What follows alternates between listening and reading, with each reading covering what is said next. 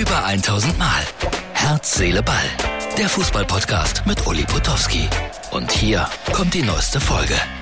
So, meine lieben äh, Freunde von Herz, Seele, Ball. Heute bin ich an einer sehr schönen Schule in Werne. Das ist die Wiehagen-Schule, wie ich gelernt habe. Ich dachte erst, das ist die Fix- und Foxy-Schule. Nein, es ist die Wiehagen-Schule. Und hier werde ich heute lesen. Und äh, wie, es, wie es sich gehört, für Herz, Seele, Ball, geht es natürlich um Fußball, geht es um Locke. So, und die Kinder hier sind schon äh, alle voll im Thema drin. Und deshalb bitte ich euch, ganz kurz mit mir zu rappen. Locke, Locke, bleibt am Ball. Locke, Locke, Locke, bleibt am Ball. Danke, das reicht mir schon so. Und ich habe gefragt, ob ich das auch zeigen darf. Die haben alle Ja gesagt. Ich hoffe, ich kriege keinen Ärger. Dankeschön und später mehr von Herz, Seele, Ball.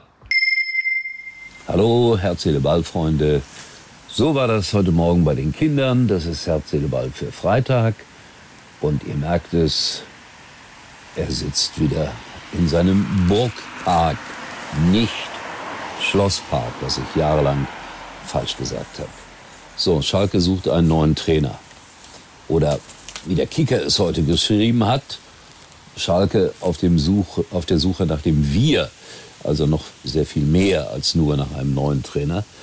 Und äh, heute Nachmittag, also am Donnerstagnachmittag, hat es jede Menge Fake-Profile gegeben und jede Menge Meldungen, wer der neue Trainer bei Schalke werden würde. Korkut wurde gesagt, dann Gistol, alles Unsinn. Es scheint eine Überraschung sich anzubahnen und niemand weiß es im Moment, wer es wirklich wird. Tatsache ist aber, dass äh, Matthias Kreuzer zunächst einmal am kommenden Sonntag bei Hertha BSC das äh, Schalke Training oder das Amt innehat und auf der Bank sitzt. Er hat das schon mal gemacht. Er hat Schalke in Ingolstadt gespielt und 13-0, glaube ich, gewonnen. Also insofern kein schlechtes Omen. Aber Hertha muss auch gewinnen. Also das wird super spannend. Viele Namen werden gehandelt. Funkel, nicht zu vergessen.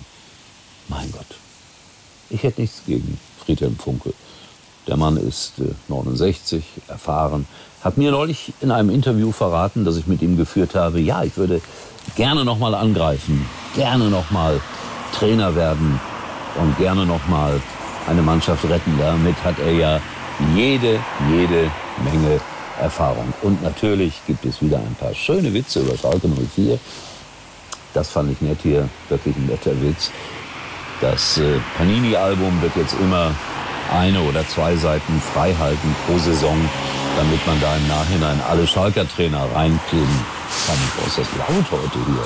Ist das sonst nicht so laut? Ist schon mal laut, aber so laut erlebe ich das selten. So, was habe ich mir noch aufgeschrieben? Ach ja, Ronaldo, der ist suspendiert äh, bei Menu. Frei vielleicht doch für Schalke. Und das wäre auch so eine interessante Sache. Könnte der Schalke wirklich helfen? Nein, ich glaube nicht. Ich glaube es wirklich nicht. Einer alleine kann da nicht helfen. Schalke braucht da viel, viel mehr Hilfe als einen Spieler wie Ronaldo. Und wer soll den füttern? Also, ich meine, fußballerisch füttern.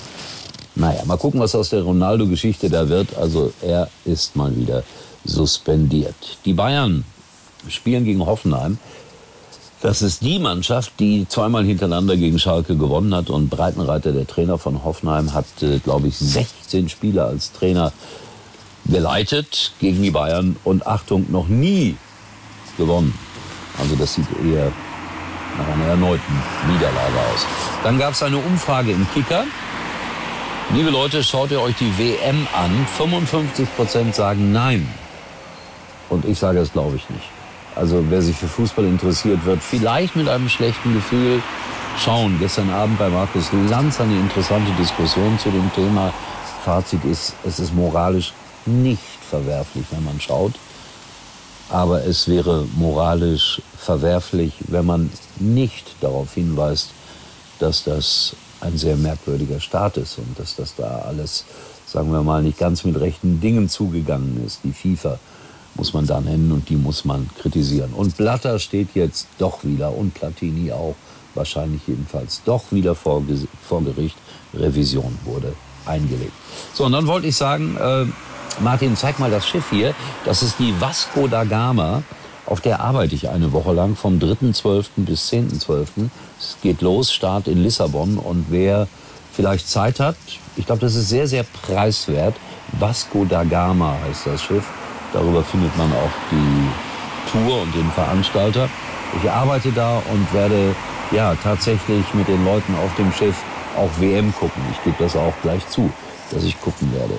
Und wir werden darüber auch diskutieren, ob das richtig oder falsch ist. Also Vasco da Gama ab 3. Dezember bin ich da eine Woche mit unterwegs. Wenn ihr mitfahren wollt, unter dem Stichwort Vasco da Gama findet ihr die Reise locker im Internet. Also wer kurzfristig Zeit hat, mitfahren. Ein paar Tage Zeit zum Buchen habt ihr ja noch. So, das war Herz, Seele, Ball. Mit ein bisschen Werbung für eine Kreuzfahrt. Ungewöhnlich oder auch nicht. Wir sehen uns erstaunlicherweise morgen wieder. Dann ohne Kinder, ohne, was, ohne Vasco da Gama und wahrscheinlich auch noch nicht mit einem neuen Schalker Trainer, oder doch? Wer weiß. Bis morgen. Das war's für heute und Uli denkt schon jetzt am Morgen. Herz, Seele, Ball. Täglich neu.